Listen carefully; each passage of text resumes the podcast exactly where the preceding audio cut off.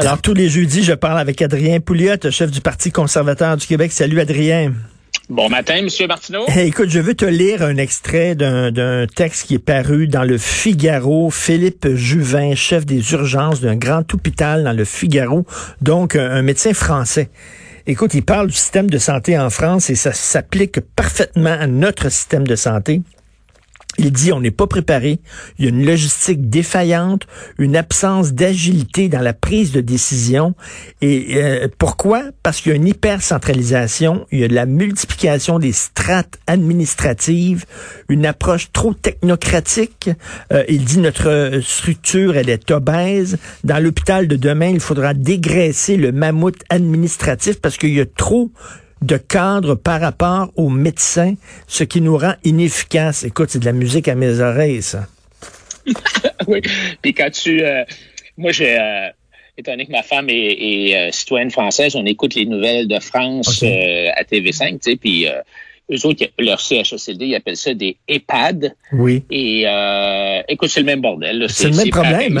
Ça meurt comme des mouches. Puis, puis là, là, ce qui est drôle, c'est que, imagine-toi donc, Richard, que cet été, au Québec, il va y avoir des vagues de chaleur. Je te crois pas. Je ne te crois pas. On est au Québec. non, non, on est un endroit, on est un pays nordique. C'est pas vrai qu'il fait chaud l'été. C'est ça. Il y a, il y a, imagine-toi donc, grande surprise, hein. Euh, wow, cette année, c'était imprévisible. Il va Alors. Non, mais tu sais, c'est que no wonder, là. C'est comme, c'est pas étonnant que tant de problèmes dans les CHSLD quand t'es même pas une affaire aussi simple qu'acheter des ventilateurs. Je comprends qu'on peut peut-être pas climatiser parce que c'est des bâtiments vétus. Puis ok. Moi, je te parle rien que là d'aller là chez Costco, chez Rona, une fan. Comme j'ai chez moi, là. là, là tu as le docteur Arruda. Moi, j'ai, je me suis sur mon café, là, sur ma soupe, en fait, pendant que j'écoutais ça à une heure, la, la, la messe de une heure de l'après-midi. Le docteur Arruda, il y a deux ou trois jours. C'est vraiment une bonne question de la part du journaliste. Je suis content qu'il l'ait posé. Bon, qu'est-ce qui se passe? Apparemment, euh, bon, euh, on n'a pas encore allumé les fans parce qu'il y en a, il y a des climatiseurs, mais il y a des fans. Et là, le docteur Arruda a dit, ah, mais là, cet après-midi, on va émettre une directive nationale à tous les présidents des CIUS et des CIS pour que avisent les directeurs des CHSLD de peser sur on sur les ventilateurs, mais la raison pour laquelle on n'a pas encore émis cette directive, c'est qu'on a demandé à des experts de préparer un manuel d'instruction, un manuel de consignes et de directives pour savoir comment orienter les fans. J'exagère à peine, là. Il n'a pas dit ça, mais, mais il a dit il a dit oui, qu'il allait avoir des experts parce que vous savez, dit-il, puis là, je te le cite quasiment mot pour mot, il faut pas qu'on envoie l'air de la fan dans la face des aînés. Alors, ah, tabouin, tabouin. Là, tu dis, je pas. Et, et, et là, le, tu sais, le premier ministre nous dit, il y a, il y a une couple de semaines, tu sais, quand il est allé euh, rencontrer les présidents de CIUS puis de CIS à Montréal, dans une grande salle de conférence, il nous a dit que euh, les présidents de SUS disent, les directives se rendent pas en bas, mais c'est parce qu'il y a 75 étages de, fonctionnaires. Ça peut pas se rendre. Et là, tu as lu l'article, j'imagine, du, du gars, le pauvre monsieur euh, de, de monsieur Despatie, le ben propriétaire de l'entreprise Loufroy. Tu en as peut-être parlé euh, hier, avant-hier, à ton émission. qui, qui dit hey, écoute, moi j'ai envoyé une lettre là, il y a comme deux mois, trois mois, là, j'ai 3500 climatiseurs à installer, là.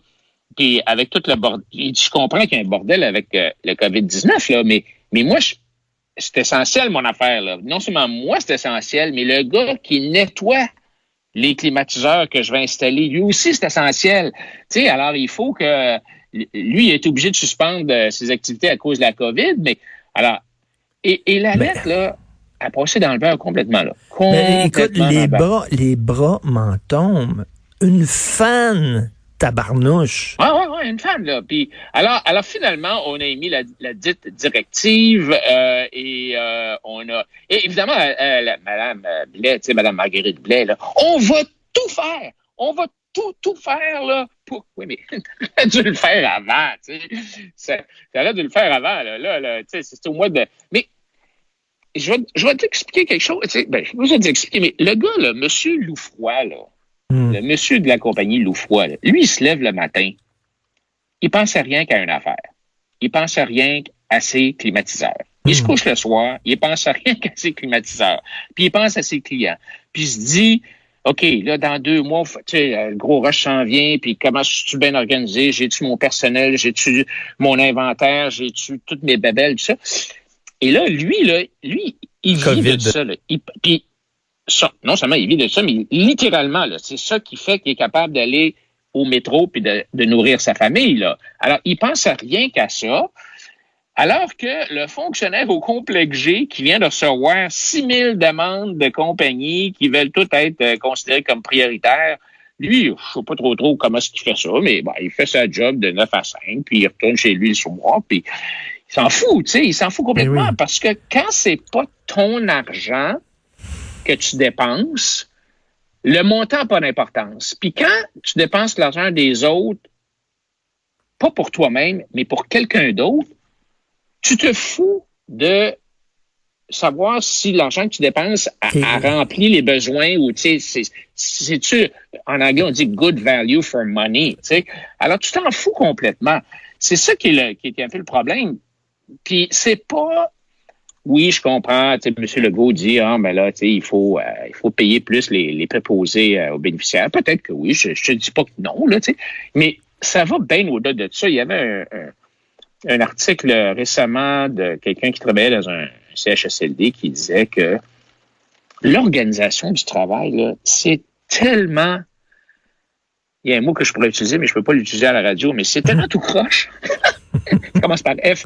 Mais c'est tellement tout croche que. Et ça a été designé probablement par des consultants. Là, quand c'est quand ça devient euh, trop hot, là, on prend des consultants, comme là, on a pris McKenzie là, pour toute l'affaire de la COVID. Mais alors, il y a un consultant qui a, qui a mis sur pied un programme informatique pour faire les horaires. Puis ce qui arrive, c'est que Josette, qui est une préposée bénéficiaire, elle rentre le lundi matin au CHSLD euh, Vigisanté, mettons. Euh, ça, c'est lundi matin. Mardi matin, elle se fait signer euh, euh au, euh, au, CHSLD de Notre-Dame de, Grâce. mercredi, c'était un autre CHSLD. elle revient au Vigie Santé, mais c'est plus le même étage, c'est plus les mêmes patients. Alors, les pauvres patients qui déjà ont de la misère, tu sais, parce qu'il y en a beaucoup, il y en a l'Alzheimer, tout ça, ils voient une flopée de monde qui tourne autour d'eux autres comme une ruche, là, puis ils sont tout mêlés. Les nouveaux PAB qui arrivent dans des nouveaux CHSLD, où sont les toilettes, où sont les, les, les pansements, où sont les bassines. Alors, c'est une Oh, c'est décourageant. Mais, mais, mais, mais, mais, tu sais que là, on est en train de préparer, de paver la voie à la nationalisation des CHSLD. C'est ben ça qu'on fait, parce que là, en faisant des offres d'emploi comme ils viennent de faire, ils vont vider le, le, privé. Là, tous les gens du privé vont s'en aller euh, du côté du public parce qu'ils vont être mieux payés, avec des, des, meilleures conditions de travail, etc. Donc, on pave la voie à une nationalisation des CHSLD. Ça s'en vient, là. Oui, ça sent C'est ça que les gens qui travaillent dans les CHSLD, moi, moi j'ai un neveu qui a travaillé dans un CHSLD, là. Puis, il venait sortir de l'école de formation euh, pour les préposés bénéficiaires, puis euh, deux semaines à mettre, deux semaines, ça fait pas deux semaines qu'il est rentré qu'ils l'ont mis avec des, des Alzheimer euh, avancés, là. Le pauvre petit gars, il, a, il a capoté, Mais, mais alors, mon point, c'est que des fois, même si tu es payé plus, l'atmosphère de travail est tellement mauvaise ou les conditions, toutes, les conditions, tu sais, l'organisation du travail, c'est tellement tout croche que tu dis, moi, je suis bien travailler dans un, beau petit CHSLD privé, conventionné, familial. Le patron est là. Il nous accueille avec sa femme. Puis on se sent bien, puis on se travaille en famille, puis on a nos, mm. nos, nos, bénéficiaires qu'on connaît, puis qu'on aime, puis tout ça, plutôt que d'être dans une espèce de grosse machine bureaucratique qui te fait passer d'une place à l'autre comme une toupie, tu sais. Alors, mais, mais c'est tellement ridicule d'entendre le premier ministre dire dans la même conférence de presse à, à, à, cinq minutes d'intervalle, d'une part, j'ai rencontré les présidents de CIUS dans une grande salle de conférence. Ah et on, et on, m'a dit, les présidents de CIUS m'ont dit, ben, on n'est pas capable de donner de directives aux, aux, aux, aux CHSLD privés conventionnés, puis c'est pour ça que c'est tout croche. Mais le premier ministre est capable de passer un décret puis de foutre 8 500 000 personnes chez eux. Il est capable d'ordonner à 8 500 000 personnes de rester chez eux. Il n'est pas capable de donner des instructions à 63 CHSLD privés conventionnés. Donc, on va nationaliser. T'as tellement raison. T'as ah, tellement raison. ça n'a pas d'allure. Parce qu'il y a une façon de mettre les gens au pas, de mettre les CHSLT au, bas, au pas. Pas besoin de les nationaliser. T'as pas besoin de passer par là. Non, puis regarde, moi, là, j'ai fait du travail pour Bell Canada. J'étais le plus gros sous-traitant euh, pour Bell Canada en termes d'installation puis de réparation de filage intérieur dans les maisons puis les commerces. Puis j'étais payé à la job. Donc, si tu vas installer une prise de téléphone, Adrien, on va te payer 100 pièces, mettons. Mais une fois qu'ils ont donné ce travail-là au privé, Bell Canada, là, ils s'assoient pas sur leur laurier, ils vont pas jouer au golf. Ils checkent. Ils me checkaient. Ils envoyaient des checkers, des vérificateurs. Puis si jamais j'avais réclamé le mauvais montant ou j'avais mal installé la prise, là, hey, je me faisais, non seulement je me faisais taper sur les doigts, mais j'avais une pénalité financière. Si j'avais hmm. récolté 100 pièces pour installer la prise, là, c'est pas 100 pièces de pénalité que je payais, c'était comme 1000. Tu sais, hey, je te dis que je disais à mes techs, euh, les gars, allez vite, mais faites une bonne job. Tu sais, alors, hmm. c'est, tu peux très bien prendre le privé, utiliser le privé pour rendre les services parce que l'État l'État est bon pour taxer. C'est pas binaire là, tu sais c'est pas le, dans le privé c'est mauvais puis au public c'est bon. Il y a eu il y a, eu, il y a, des mauvais CHSLD qui sont publics, tu des bons CHSLD qui sont privés conventionnés. Euh, tu sais c'est c'est du cas par cas là. C'est ça. Puis, puis c'est sûr que le privé c'est pas parfait, mais quand c'est pas bon, le privé, ben tu dis goodbye. Tu sais, tu dis dans le contrat, tu devais respecter telle norme, mm. puis tu es en défaut, out. Ou encore, après 3, 4, 5 ans, ton contrat arrive à renouvellement, out. Ben, mais indépendamment là, de, des CHSLD, je veux te dire, là, la pandémie, là, ça, ça va permettre aux défenseurs de, du tout État, de l'État omniprésent, de prendre leur revanche. L'État est rendu dilaté au maximum, mon gars, là. C'est comme l'État est la réponse à toutes les questions qu'on se pose.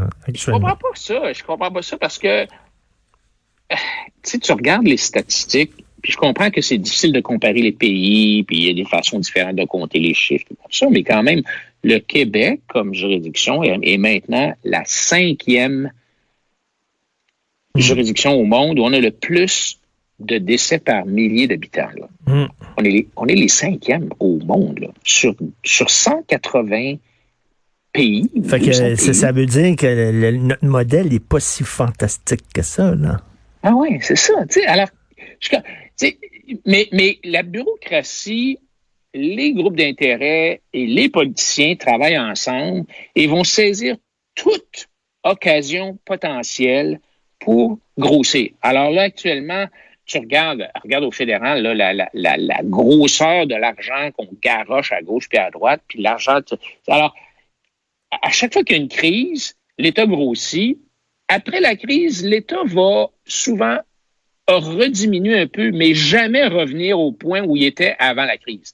Mmh. Alors, il, il, tu pars, tu pèses, tu pèses 200 euh, livres, tu manges comme un cochon, tu montes à 250. Là, après ça, tu dis, oh mon Dieu, il faudrait tu baisses à 230. Ah oui. Là, oups, là, après, t'as une autre crise de, de t'as une autre crise, tu montes à 2,80, là, tu baisses à 2,50. Alors, tu sais, t'es tout le temps en train de grossir. Ben oui. Et, et, donc, la, la solution, c'est pas de mettre plus d'argent. C'est pas de réorganiser le travail. C'est pas de construire des maisons pour les aînés.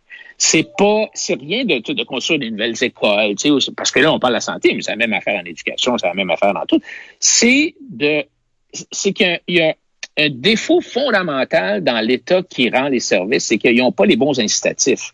Ils sont pas, ils n'ont pas l'incitatif de profit, ils n'ont pas l'incitatif de, tu sais, c'est des monopoles. Puis, puis, on le sait, au Québec, au, Québec, personne n'est imputable, personne perd sa job. Écoute, merci Adrien. Bon week-end. J'espère que tu as des fans. Va t'acheter un ventilateur. Là. Va acheter une fan avant chez Costco. merci Adrien Pouliot. Salut. Salut.